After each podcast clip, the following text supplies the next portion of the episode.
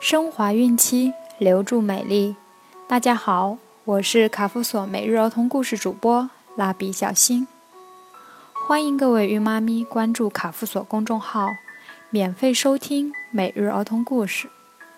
今天我们将收听的故事是《飞走的小麻雀》。这个小孩在屋子里太无聊了，一会儿看看书。一会儿写点字，一会儿起来走动走动。一只小麻雀在窗外看到了他，就自告奋勇地从窗缝中钻了进来。他的勇敢和爱心让小孩分外感动，也让他惊喜。他甚至为小麻雀的到来欢呼雀跃起来。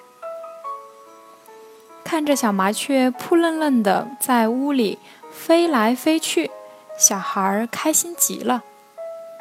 他一会儿与小麻雀说说话，一会儿又沉默地歪着头，凝望着它黑亮的眼睛、褐色的毛茸茸的身体。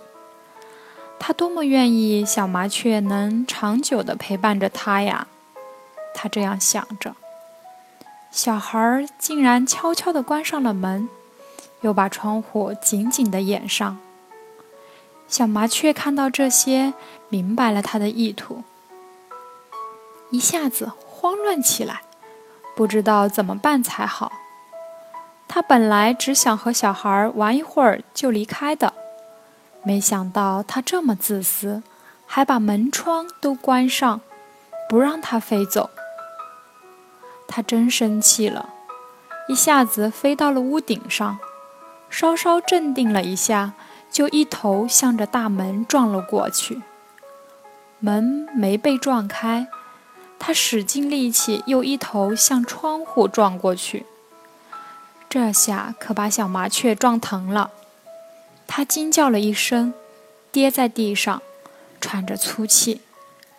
他是想靠自己的力量撞开门窗飞出去的，可几次下来，小麻雀就精疲力尽了，因此他也更生气了，胸脯激动地起伏着，黑亮的眼睛露出的是愤怒，嘴里不时发出“喳喳”的乱叫，像是在说：“你这个自私的家伙，快放我出去！”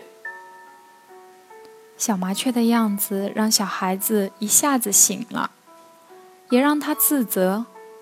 是呀，小麻雀有自己的家，家里也有妈妈，还有他的小伙伴们。我怎么能自私的让他离开他们，陪着我呢？我真是太自私了。小孩子在这一刻羞愧极了，他不好意思地看着生气的麻雀。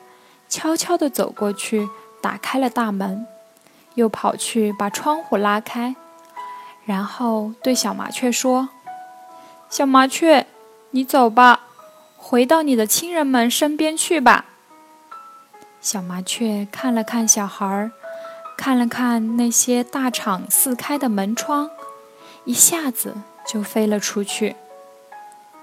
至今。这个小孩都怀念着这只给过他快乐的小麻雀，并常常站在远远的地方，欣赏着它们在天空、在树林里、在美丽的花丛中自由自在地飞翔。好了，今天的故事讲完了。点击页面右上角分享到朋友圈，让我们可以给更多的宝贝儿讲故事。想要继续听故事的朋友，关注页面最下方卡夫索公众号，每日免费收听儿童故事。蜡笔小新在中国美丽的鹭岛厦门给您送去问候，明天再见。